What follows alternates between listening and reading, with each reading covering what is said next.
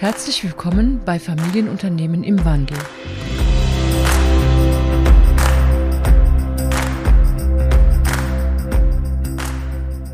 Hallo und herzlich willkommen zur nächsten Folge von Familienunternehmen im Wandel.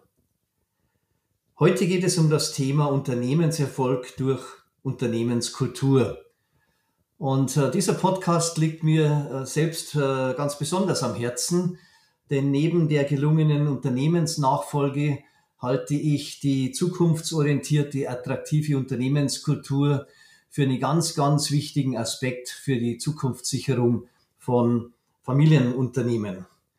Und dazu habe ich mir heute einen Menschen eingeladen, den ich ganz besonders schätze, ein äh, echter Pionier, äh, durchaus auch wie ich. Wir beide sind so seit 20 Jahren im Thema Unternehmenskultur unterwegs und nicht nur ein Pionier, sondern auch ein Praktiker äh, dieses Bereichs. Denn darum geht's ja, wie kann denn eine Unternehmenskultur weiterentwickelt werden? Ich persönlich halte es für die größte und anspruchsvollste Aufgabe eines äh, Unternehmens. Und äh, deshalb freue ich mich ganz, ganz besonders, dass heute Professor Gunter Olesch bei mir im Podcast ist. Guten Morgen, Herr Olesch. Guten Morgen, Herr Neumann. Ja, seit äh, mehr als 20 Jahren beschäftigen wir uns beide mit diesem Thema. Äh, ich kann mich gut erinnern, wie ich damals äh, mit den ersten wenigen Unternehmen, die sich auf diese Reise eingelassen haben, haben gearbeitet habe, wie, wie viele uns belächelt haben, denn jeder wollte Strategie machen und viele hatten gar kein Verständnis, was die Unternehmenskultur überhaupt bedeutet. Und ich habe so ein bisschen das Gefühl, dass es sich durch den VW-Skandal geändert hat hier hat man plötzlich erkannt, welche Auswirkungen die Unternehmenskultur auf Verhaltensweisen äh, in Unternehmen hat und dann auch die Konsequenzen bis hin zu großen Veränderungen der, der Profitabilität. Und äh, spannend finde ich auch, dass ich gerade mit einem Unternehmen arbeite, das durch ein Video von Ihnen äh, sich entschieden hat, einen Kulturwandel zu starten. Ja, dann äh, starten wir vielleicht damit, dass Sie sich kurz vorstellen und dann schauen wir mal, welche Erfahrungen Sie in diesem äh, spannenden Prozess gemacht haben. Gerne, Herr Neumeier. Also wer bin ich? Gunther Olsch, Sie haben meinen Namen schon genannt. Ich war die letzten 30 Jahre bei Phoenix Contact, ein Unternehmen der elektrotechnischen Branche, Hightech-Industrie. Äh, davon die letzten 20 Jahre, über 20 Jahre in der Geschäftsführung zuständig für Human Relations für Information Technology und Facility Management. Alles drei Bausteine gerade für New Work, aber dazu später. Davor war ich bei Thyssen von 1984 bis 89. Dort hatte ich, das war damals meine Aufgabe, Personal Development aufgebaut, also Personalentwicklung.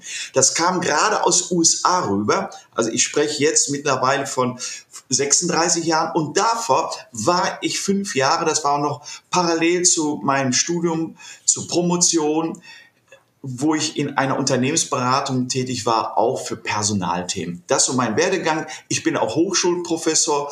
Äh, ich hatte immer großes Interesse gehabt, wissenschaftliche Erkenntnisse mit der praktischen Kenntnis von ja, Top-Management zu verbinden. Dass man nicht nur Erfahrung nach Erfahrung etwas macht, sondern mit wissenschaftlichen Erkenntnissen. Ja, da waren Sie ja dann auch gut gefordert in dem, was Sie angestoßen haben. Und das Tolle, was mich ja eben auch so, äh, so was ich so spannend finde, ist, dass Sie sehr früh begonnen haben. Was hat Sie denn begeistert an dieser Idee, äh, der Unternehmenskultur und, und wann war das genau, als Sie diesen Prozess begonnen äh, oder initiiert hatten? Also Herr Neumann, ich will vielleicht einen Schritt noch davor anfangen, nämlich ich bin ein Fan von Visionen und von Visionären. Was meine ich damit? Visionäre machen sich Gedanken, wo wird die Welt in 10 oder 20 Jahren sein und welchen Beitrag kann ich dafür leisten. Also äh, teilweise wurden sie als Spinnert angesprochen. Zum Beispiel vor 47 Jahren hat ein junger Mann, ein 20-Jähriger gesagt, eine Vision, in jedem Haus hat der Welt ein Computer. Man hat damals zu diesem jungen Bill Gates gesagt, der spinnt doch, äh, brauchen wir gar nicht, vier Zentralrechner reichen aus. Und was ist heute? In jedem Haushalt der Welt Computer und Microsoft eines der erfolgreichsten Unternehmen. Ich könnte noch andere Visionäre nennen, aber ich habe mich immer an denen orientiert. Und für mich war jetzt, um auf Ihre Frage konkret einzugehen, eines, nämlich schon vor 25 Jahren, habe ich gesagt, es wird eine demografische Herausforderung, eine große Herausforderung kommen. Das war damals schon bekannt. Man wusste, wie, worüber heute gesprochen wird, dass die Babyboomer geballt dann in Pension gehen. Das wusste man damals schon. Die Alterspyramide war damals genau vor fast 30 Jahren genauso bekannt wie heute. Nur man hat wie einst bei Bill Gates auch gesagt, was soll das? Wir kümmern uns nicht drum. Und das hatte ich allerdings als wichtig erkannt und daher hatte ich mich ganz früh diesem Thema gewidmet, weil ich wusste, dass die große Herausforderung kommt. Und man muss die Unternehmen oder damals auch das Unternehmen, für das ich tätig war, Phoenix Contact, so aufstellen, dass sie die demografische Herausforderung erfolgreich meistern können. Und jetzt ist ja so, dass äh, Phoenix Kontakt äh, sitzt jetzt nicht im Zentrum von Berlin, München oder Hamburg. Äh, wo, wo, beschreiben Sie noch mal kurz, wo, wo, ist die Firma und äh, ist, glaube ich, auch ein Familienunternehmen und äh, welche Bedeutung hatte auch dieser Standard für diese, für diese Weitsicht? Also, äh, das Unternehmen ist 1923 in Essen, also im Ruhrgebiet, gegründet worden. Wie kommen wir jetzt in die Provinz nach Ostwestfalen, Blomberg, ein Städtchen mit 16.000 Einwohnern, nur der Krieg hat uns dahin verschlagen. Essen wurde im Erdboden gleich gebunden. Man hatte gesagt, man will temporär irgendwo hingehen, wo es keine Bomben gibt. Und das war halt hier in Lippe so. Hier fielen gar nicht Bomben und man ist dann da hängen geblieben. Aber äh, wenn man das bedenkt, das Örtchen hat 16.000 Einwohner und Phoenix Cont hat mittlerweile 24.000 Mitarbeiter. Äh, ja, also dann natürlich weltweit. Das ist schon ein bisschen skurril. Und gerade das galt für uns und für mich damals in dieser Vision. Wir sind keine bekannte Marke, uns kennt ja keiner. Noch nicht mal im Baumarkt können Sie unsere Produkte kaufen. Also B2B-Business, uns kennt keiner. Und dann halt nicht, wie Sie gesagt haben, wo junge Leute gerne hinwollen, München, Berlin, Hamburg, sondern Blomberg. Deswegen habe ich damals schon gesagt, wir müssen eine gute Arbeitgebermarke aufbauen, damit wir, wenn diese demografische Herausforderung kommt, wir trotz allem Leute bekommen. Und da hatten Sie ja eine Vision, wie diese, äh, wie diese gute Arbeitgebermarke, äh, wie sich das ausdrücken sollte. Also tatsächlich, ich hatte damals, das sind ist so 1995 gewesen, also schon ein paar Tage her, 25, 28 Jahre, habe ich gesagt, eine Vision für Human Relations brauchen. Und die Vision hieß, wir wollen einer der besten Arbeitgeber sein Deutschlands. Und wenn wir bei Wettbewerben mitmachen, wollen wir Bronze, Silber oder Gold. Am liebsten habe ich immer Gold dabei gesehen. Aber das war die Vision. Das war die Vision, das war der Nordstern, den ich dem Unternehmen gegeben habe und auch meinem Team, diese Orientierung für die Zukunft. Und jetzt war das ja ganz, äh, ganz früh und ganz unbekannt eigentlich damals. Wie war denn die Reaktion Ihrer äh, Inhaber, der, der Familiengesellschafter äh, oder auch der Kollegen in der Geschäftsführung? Also ich wurde schon belächelt am Anfang. Äh, Sie müssen sich vorstellen, bei Phoenix Contact von den Akademikern 98 Prozent sind Ingenieure. Und die haben mir gesagt, ach, Herr Ohlisch, Unternehmenskultur, das brauchen, wir brauchen gute Produkte. Hatte selbst der Inhaber, Hauptinhaber gesagt, wir brauchen gute Produkte, das ist entscheidend. Dann habe ich aber gesagt, wer entwickelt die guten Produkte? Wer produziert sie? Wer verkauft sie? Es sind immer wieder Menschen. Aber tatsächlich, äh, meine Vision wurde belächelt und äh, die Mehrheit der Führungskräfte hatten das nicht als relevant gesehen. Äh, ihr müsst sich vorstellen, jetzt heute 25, 28 Jahre zurück, da hatten viele das noch gar nicht im Kopf, dass mal so eine Mitarbeiterknappheit zustande kommt. Das war für die in so weiter Ferne, dass sie gesagt brauchen wir gar nicht. Aber auch damals schon, sagen wir so, hatten wir nicht die guten Chancen wie BMW in München, viele Leute zu bekommen, weil BMW eine tolle Marke, zweitens München tolle Stadt. Wir waren damals natürlich auch ja, ich sag mal, in der Provinz leben. Deswegen habe ich gesagt, wir müssen mehr tun als diese tollen Unternehmen, tollen Produkte. Wir müssen viel mehr tun, in Sachen Kultur, dass wir so ein Unternehmen wären, das trotz der Unbekanntheit der Marke, trotz der provinziellen Gelegenheiten, die wir oder Standorte, die wir haben, wir genügend Bewerber bekommen. Ja, und ich äh, zum Beispiel heute Abend äh, halte ich einen Vortrag vor 55 Unternehmen zum Thema Unternehmenskultur.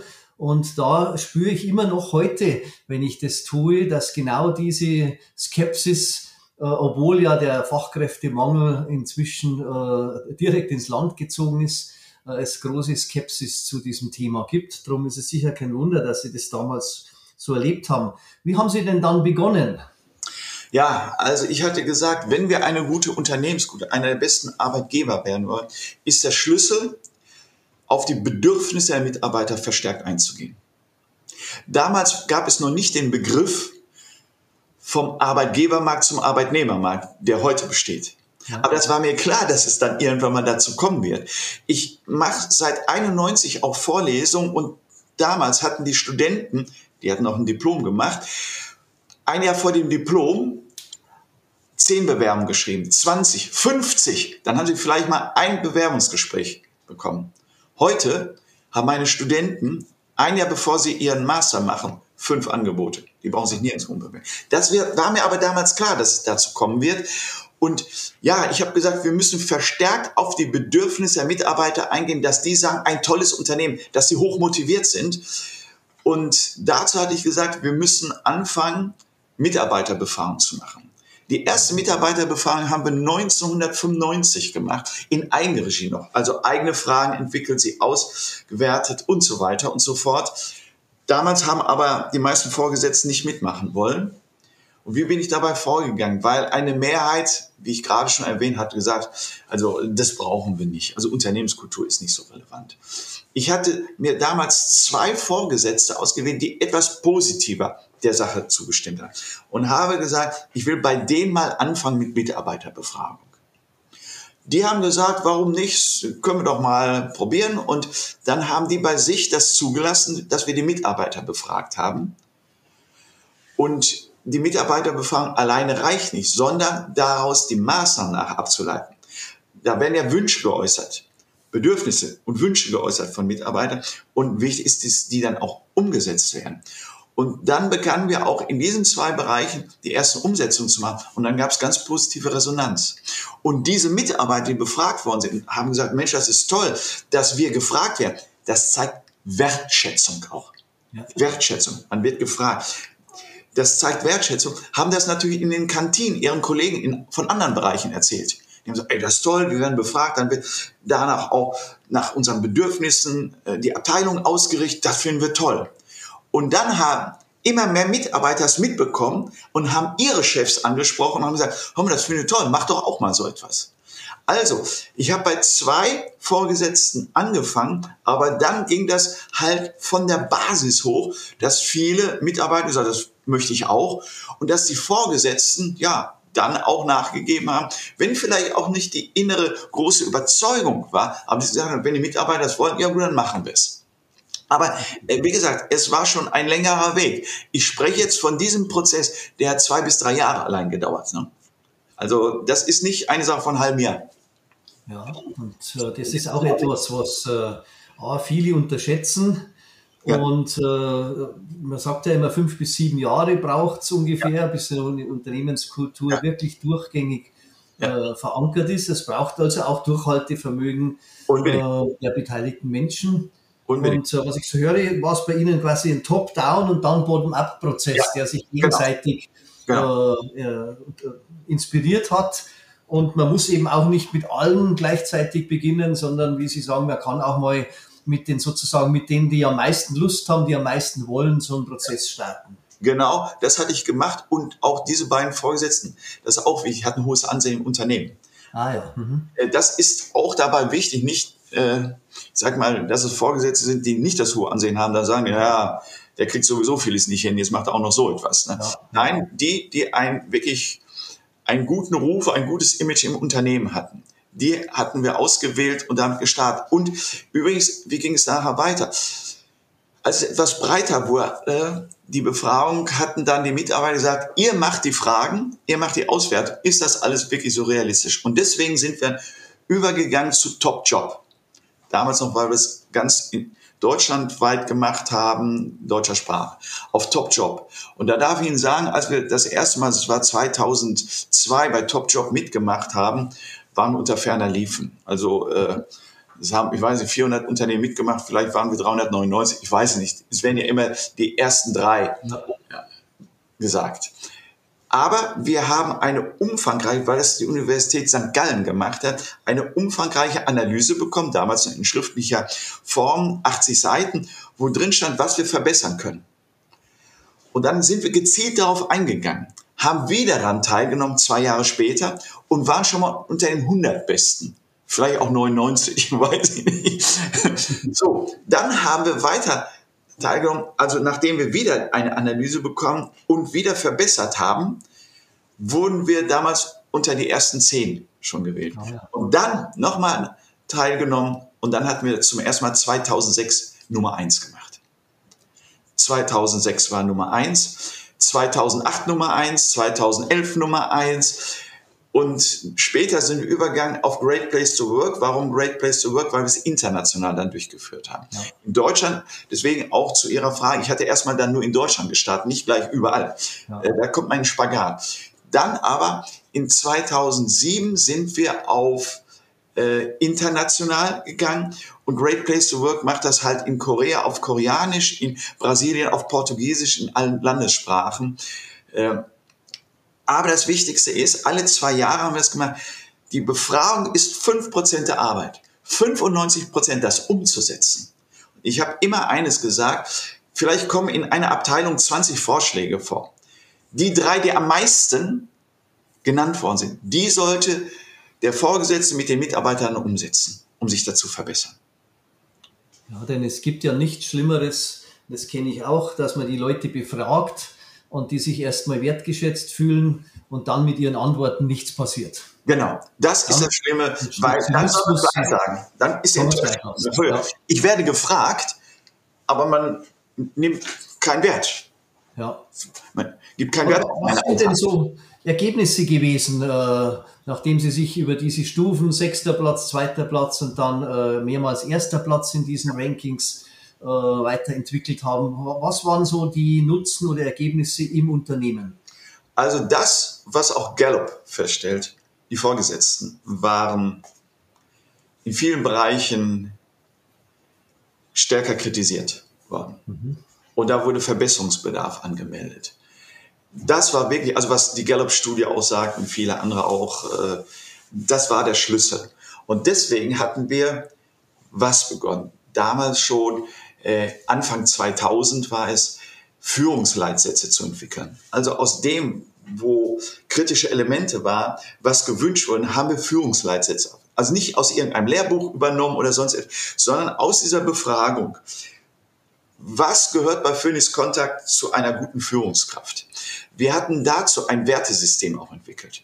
Ein Kompetenzmodell. Welche Kompetenzen gehören dazu? Das haben wir erstmal entwickelt. So, aber das ist nur so viel wert, wie Papier wert ist. Das Entscheidende ist, das zum Leben zu bringen. Und da haben wir eingeführt intensive Führungsschulungen. Die sind meistens sechstägige Führungsschulungen für jede Führungskraft, nicht am Stück, sondern immer zwei Tage. Und dann waren dann drei Monate dazwischen wo diese Führungsleiter geschult worden sind. Das hatten wir mit externen Trainern gemacht. Aber an einem Abend, weil es waren immer zwei Tage mit einer gemeinsamen Übernachtung, an einem Abend kam immer jemand von der Geschäftsführung hinzu, wie ich zum Beispiel auch, der dann gesagt hat, wie wichtig das ist. Wie wichtig ist, weil schauen Sie, so Führungsleitsätze, das ist nicht wie Mathematik 1 und 1 sind 2, sondern da sind ja Haltungen, die sich widerspiegeln da drin. Einstellungen, die sind halt subjektiv. Äh, ethische Momente, dass wir sagen, das ist wichtig für uns, das sind, ja, ähm, das sind keine mathematischen Gesetze, sondern Überzeugungen. Und die mussten wir als Geschäftsführung, haben wir gerne andere, vor den Leuten sagen, das ist unser Wertesystem, das sind unsere Führungshalten, die halten wir für wichtig, wir sind davon überzeugt, dass, äh, dass das richtig ist. Wissen Sie, weil der externe Trainer kann die Inhalte vermitteln, aber die Führungskräfte fragen sich immer, wie denken die Geschäftsführung darüber? Stehen die wirklich dahinter?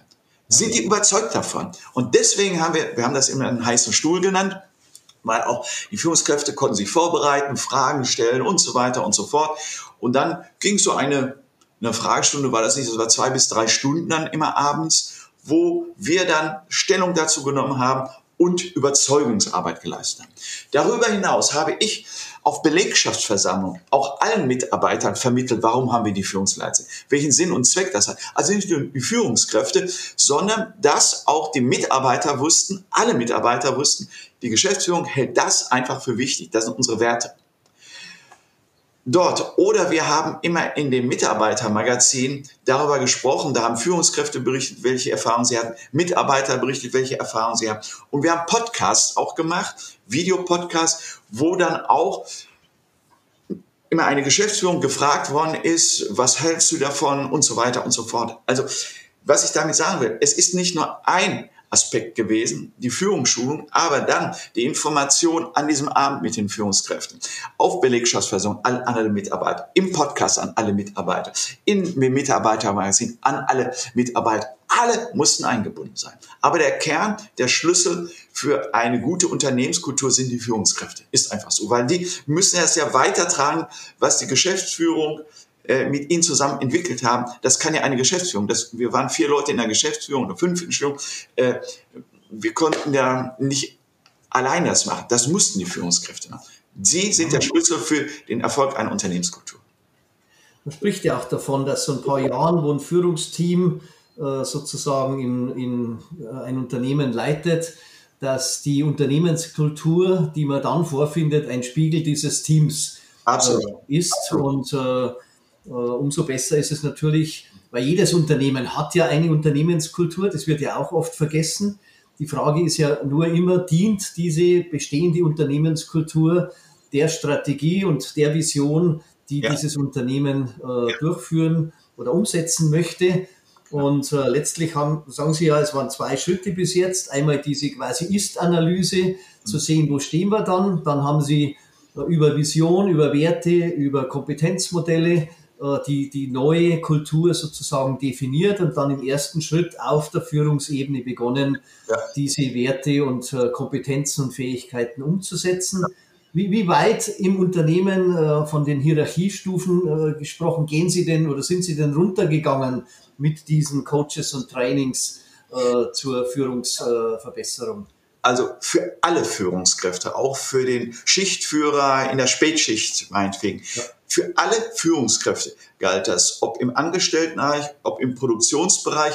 Und wir haben die Teams immer gemixt. Also es war nicht die oberste Hierarchie der Führungsebene und dann meinetwegen Schichtführer, sondern alle waren gemischt, weil die sollten ihre Gedanken auch austauschen, ihre Erfahrungen austauschen, die sie haben, dass vielleicht auch mal ein, eine Führungskraft im Controlling erfuhr, wie denken die Leute in der Produktion, weil der geht ja meistens leider nicht hin, das ist nicht sein täglicher Job andere Welten, andere Wertesysteme kennenzulernen, um alles besser zu verstehen und auf eine gemeinsame Ausrichtung zu bringen.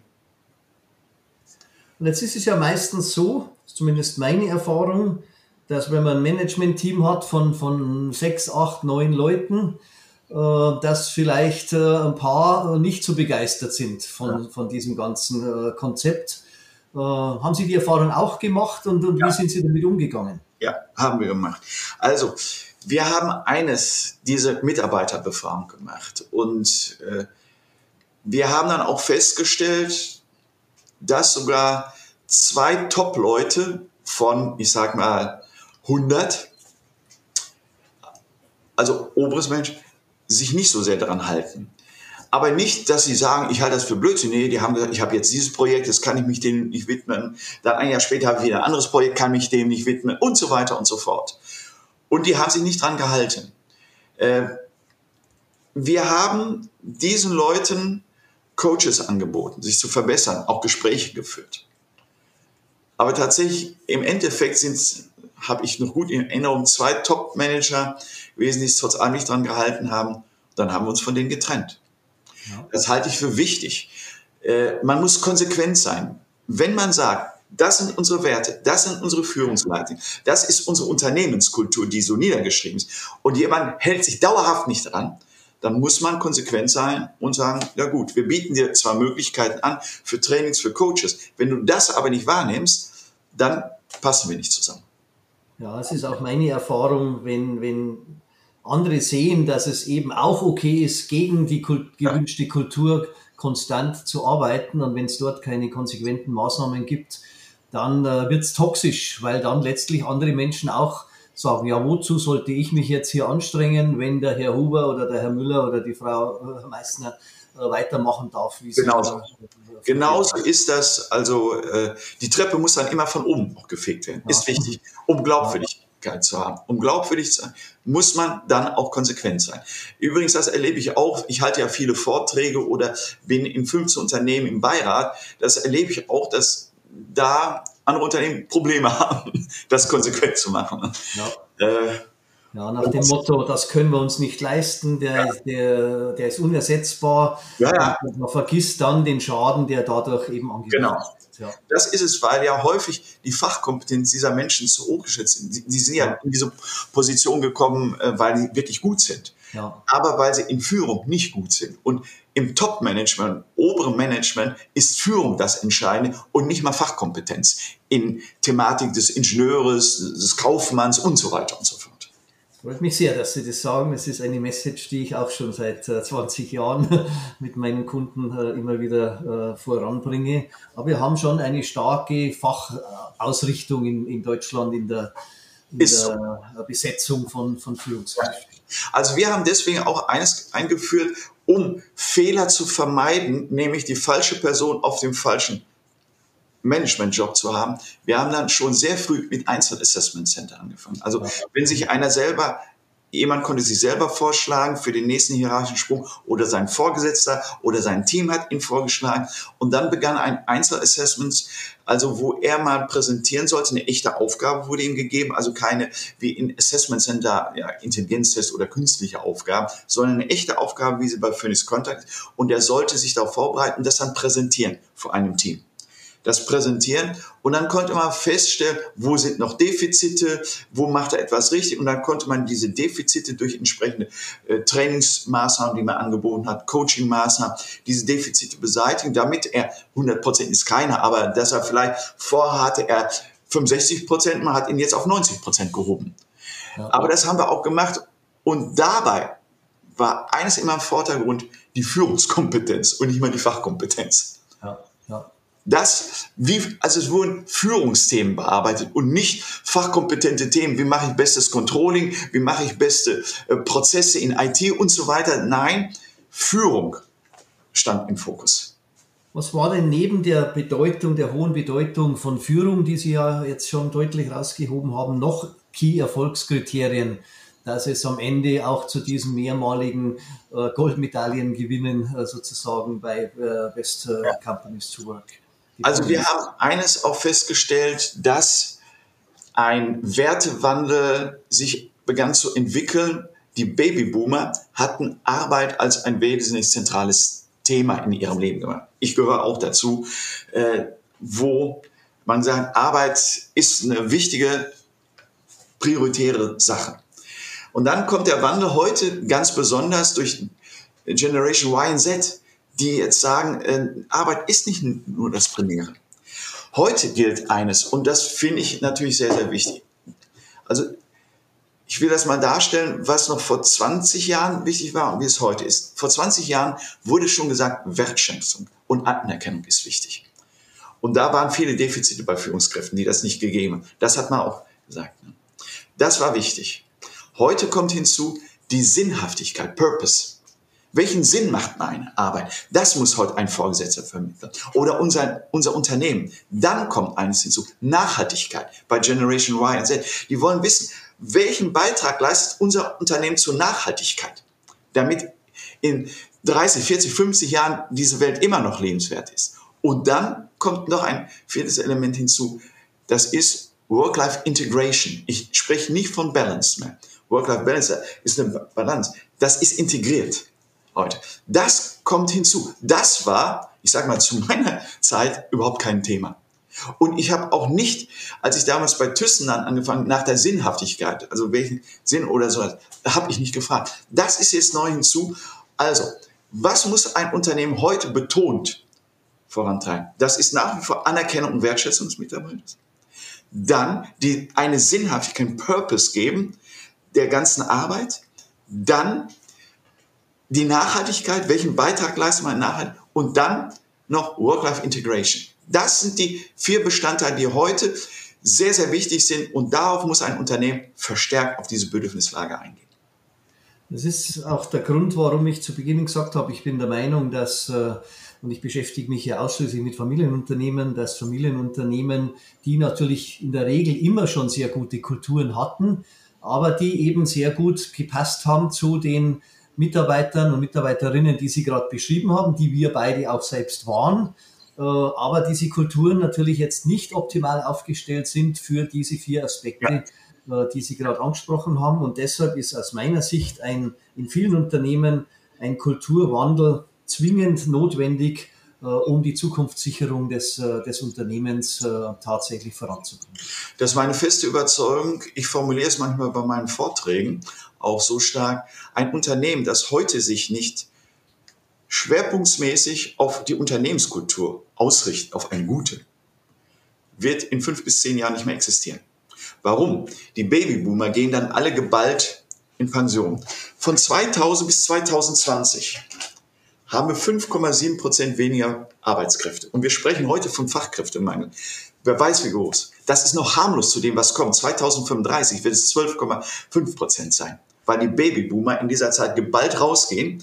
Und vor der Pille hatte eine deutsche Familie 3,6 Kinder und danach 1,2. Hm. Ein Drittel noch. Und die werden auch nicht mehr. Und daher ist es wichtig, ein attraktiver Arbeitgeber zu sein, einen guten Ruf als Arbeitgeber zu haben. Warum? Weil diese wenigeren Arbeitskräfte, ich spreche nicht nur von Fachkräften, von Arbeitskräften, können nachchecken, wie erfolgreich ein Unternehmen ins Unternehmenskultur ist. Wir haben Kununu, Millionen, zigfach Millionen Zugriffe. Wir haben Indeed auch, wir haben Glassdoor, alles ist heute transparent. Wir haben diese Wettbewerbe, Great Place to Work, Top Job und so weiter, äh, Leading Employers, wo alles im Internet steht und ein Bewerber sich informieren kann, wie gut ist der Arbeitgeber als Unternehmenskulturträger, wie zufrieden sind die Mitarbeiter und dann bewerben sie sich dahin. Schauen Sie, wir haben das Unternehmen so entwickelt, wir sind zwölfmal bester Arbeitgeber Deutschlands geworden in den letzten 20 Jahren und wir kriegen pro Monat, kriegt Phoenix 800 Bewerbungen. 800. Wir können, Sie müssen sich vorstellen, wir haben 2021 2000 Leute eingestellt in der Corona-Krise. 2022 2000 Leute eingestellt und in diesem Jahr werden es nochmal 1500 sein, weil wir so große Wachstum. Und wir kriegen die Leute. Obwohl wir nicht BMW in München sind, sondern Phoenix Contact in Blomberg und in halt Regionen, die nicht äh, wow sind. Aber gerade Generation Y und Z geht danach, wo bin ich, wo bin ich zufrieden mit meiner Arbeit? Wo fühle ich mich wohl als Mitarbeiter? Das ist das Entscheidende.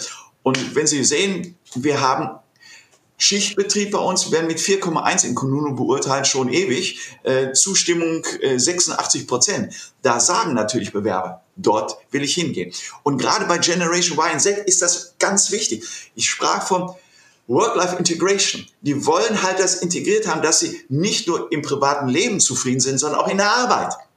Und deswegen suchen die sich Unternehmen aus, die ein guter Arbeitgeber sind und damit konnte ich das Ziel, was ich als Vision von 25 Jahren formuliert habe, konnten wir jetzt halt auch umsetzen. Und welche, auch so messbare Größen, was haben wir? Also wir können so gut wie alle Funktionen besetzen. Ich nehme mal die aktuellsten Daten. Die, zurzeit ist die Besetzungsquote in deutschen Unternehmen nur bei 75 Prozent, laut Institut der deutschen Wirtschaft. Man kriegt halt nicht alle Arbeitskräfte. Phoenix Konter kriegt aber 95 Prozent besetzt. 20 Prozent mehr, weil wir so einen guten Beruf als Arbeitgeber haben. Und dadurch können wir neue Technologie viel schneller vorantreiben als Marktbegleiter, die das nicht haben. Ja. Erstens. Zweitens, eine weitere Messgröße. Krankenstand. Wir haben ein Dreischichtsystem und häufig müssen wir sieben Tage der Woche arbeiten in ein Dreischichtsystem bei einer Fünf-Tage-Woche ist der Krankenstand heute bei 5,8 Prozent. Wir haben 4,1 Prozent bei sieben Tagen. Das ist natürlich auch ein riesiger Vorteil. Das heißt jetzt nicht, dass die Leute krank zu uns zur Arbeit gehen. Nein, aber es gibt diese Wackelkandidaten, wo sie morgens aufstehen, sagen, ich fühle mich so, ach, mir geht's nicht gut. Und wenn sie sagen, ach, beim Job, das macht mir auch nicht so Spaß und der Chef ist ein komischer, dann gehe ich mal zum Arzt, lass mir Geld im Schein geben. Wenn sie aber morgens aufstehen und sagen, ach, ich fühle mich heute nicht so wohl, aber das Team, da ist immer Spaß, wir haben Spaß, da zusammen zu arbeiten und der Chef gibt auch Wertschätzung, dann gehe ich dahin. Das ist. Krankenstand. Die nächste Messgröße ist Fluktuation. Übrigens eines der teuersten Faktoren. Fluktuation bedeutet meistens, dass die besten Leute durch Headhunter oder wie auch immer weggeholt werden. Ein Unternehmen braucht drei bis vier Jahre, um wieder jemanden auf diese Ebene entwickelt zu haben. Das sind enorme Kosten. Die Fluktuation in Deutschland befindet sich bei 11 Prozent, weil ganz viele Joboffers es gibt. Phoenix Con hat 1 Prozent. Tatsächlich. Und ja, ich habe selber so erlebt, wissen Sie, als Geschäftsführer bekamen natürlich auch Anrufe von Hattern, die haben gesagt, hier, lieber Olisch, ja, weil ich mehrfach zu den führenden Personalmenschen gezählt worden bin, ja, wir wollen Sie auch für ein noch größeres Unternehmen, Sie kriegen noch mehr Gehalt und noch mehr Rahmenbedingungen haben Sie. Da habe ich auch gesagt, nein, ich habe kein Interesse. Da waren jetzt jetzt, aber warum? Noch mehr Geld und, und noch äh, größeres Unternehmen? Da habe ich geantwortet, wissen Sie, ich arbeite nicht primär in erster Linie für Geld hier oder für die Größe des Unternehmens, sondern ich arbeite hier, weil ich das Unternehmen liebe. Dafür arbeite ich. Und ich glaube, ähnliche Sachen werden auch andere gesagt, sonst wir, hätten wir nicht so eine niedrige Fluktuation.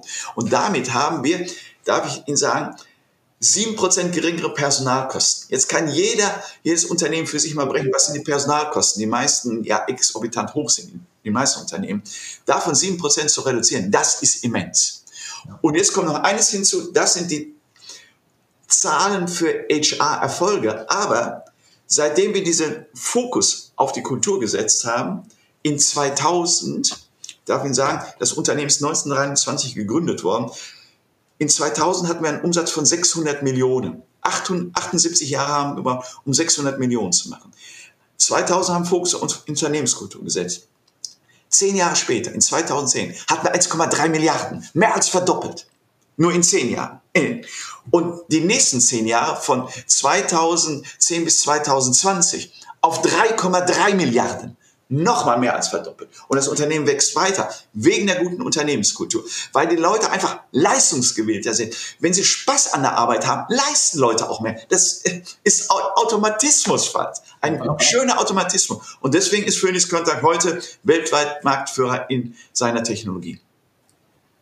Ja, da haben Sie ja praktisch äh, alle Daten schon vorgegeben, warum Unternehmenskultur einen direkten Einfluss zum, zum einen auf die Profitabilität des Unternehmens hat, aber nicht nur kurzfristig, sondern wenn ich mehr Leute bekomme, kann ich mehr neue Produkte äh, erzeugen, kann ich mehr produzieren und genau. äh, dadurch kann ich deutlich schneller wachsen als andere und darum bin ich absolut auch Ihrer Überzeugung, dass wer sich äh, nicht aufmacht, diese Dinge so ähnlich, wie Sie es äh, in Ihrem Unternehmen äh, vorangebracht haben, zu gestalten, dass es wahnsinnig schwierig werden wird, dass diese Unternehmen in fünf bis zehn Jahren noch weiterhin ja.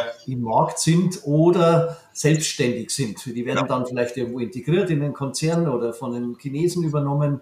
Aber, und das ist auch was, was mir Sorge macht, dass der deutsche Mittelstand, die deutschen Familienunternehmen, wenn sie hier nicht ähm, schnell genug äh, tätig werden, eben auch in dem Umfeld, das äh, draußen ja immer schwieriger wird, äh, tatsächlich der eine oder andere nicht mehr dabei ist. Ja. Wir hier so ein, äh, ein Rückgrat äh, ja. der deutschen Wirtschaft auch und teilweise verlieren werden.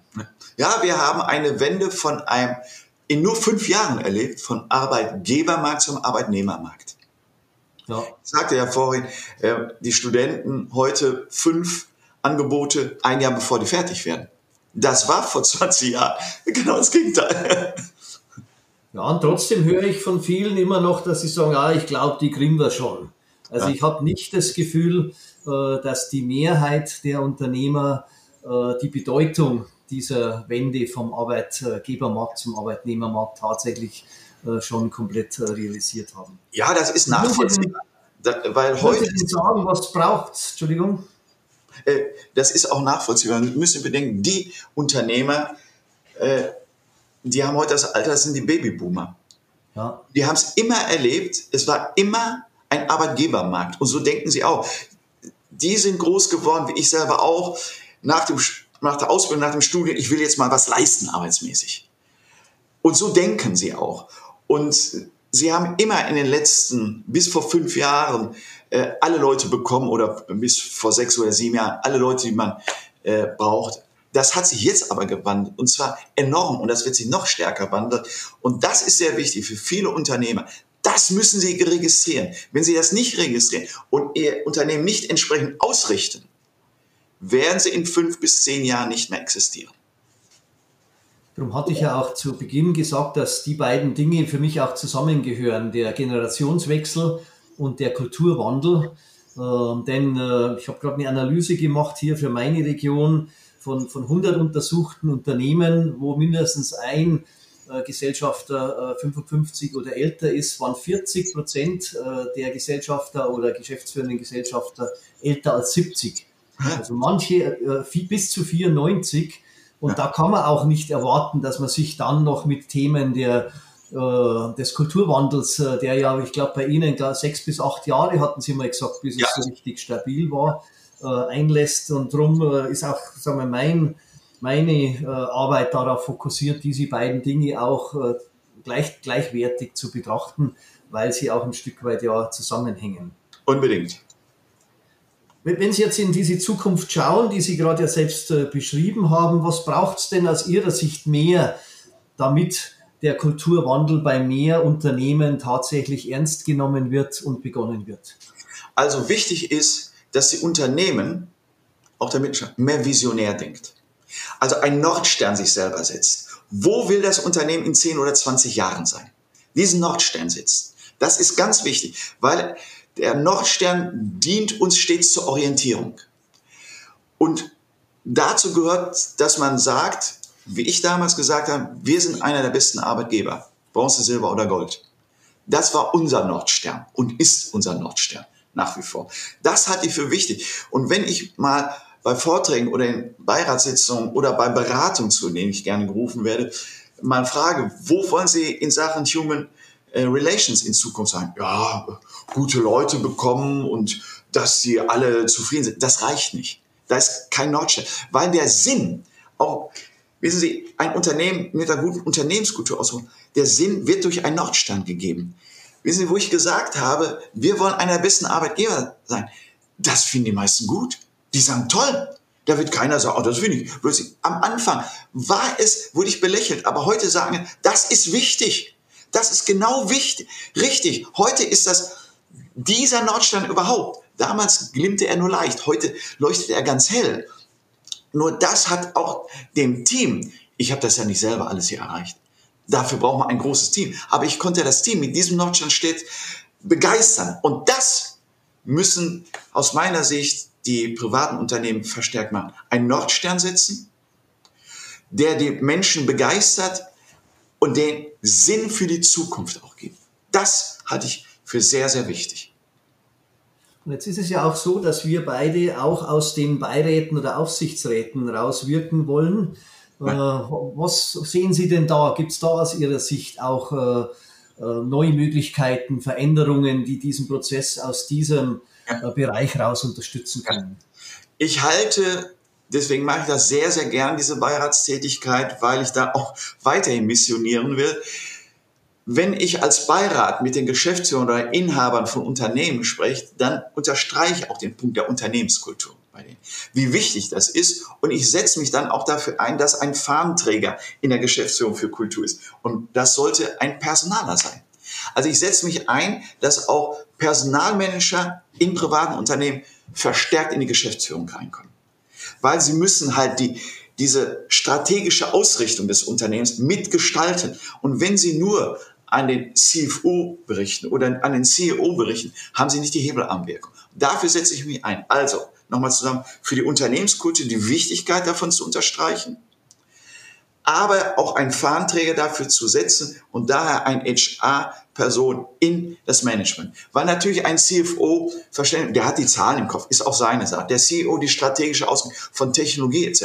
Der, der COO meinetwegen, wie eine Produktion sein soll. Alles klar. Oder CTO für Technik. Das ist, sind deren Schwerpunkt. Aber es muss jemand in der Geschäftsführung sein, der einen Schwerpunkt für Personal für die Mitarbeitenden setzt. Ja, das war doch ein schönes äh, Abschlussstatement äh, für dieses äh, wunderbare Thema, das eben auch aus den Aufsichts- und Kontrollorganen und Beratungsorganen raus der Impuls kommen kann. Auch ich würde mich dort gern mit meiner Kulturerfahrung mehr einbringen und Sie sind ja auch schon in einigen Beiräten tätig. Ja, Appell an unsere Zuhörer heute, wenn Sie Unternehmer sind, wenn Sie Gesellschafter sind, wenn Sie Geschäftsführer sind und vielleicht durch die Ausführungen von Professor Olesch heute inspiriert wurden, sich Gedanken zu machen, auch über den Stand der Unternehmenskultur in Ihrem Unternehmen dann äh, würden wir uns freuen, wenn Sie auf uns zukommen. Wie kann man Sie erreichen, Herr Olesch? Also einmal ist meine äh, Webseite, das ist www.gunter mit th geschrieben, Olesch, aber als Einname ohne Punkt oder Komma dazwischen, .de. Da kann man äh, über mich mehr erfahren. Ansonsten äh, ist meine Mailadresse mail at Gunther Ohlich wieder als ein Name ohne Punkt und Komma äh. Okay, wir werden das auch nochmal auf dem Podcast unten dann Ihre Adresse mit, mit einblenden. Und äh, bei mir wie üblich äh, die www.wegeimwandel.com. Und äh, ganz herzlichen Dank. Ich kann mir vorstellen, dass wir auch in der Zukunft nochmal zu diesem großen Thema äh, etwas gemeinsam machen. Und äh, fürs Erste äh, bedanke ich mich, dass Sie heute dabei waren. Hoffentlich viele Menschen inspiriert haben mit äh, diesem äh, so wichtigen und spannenden Thema.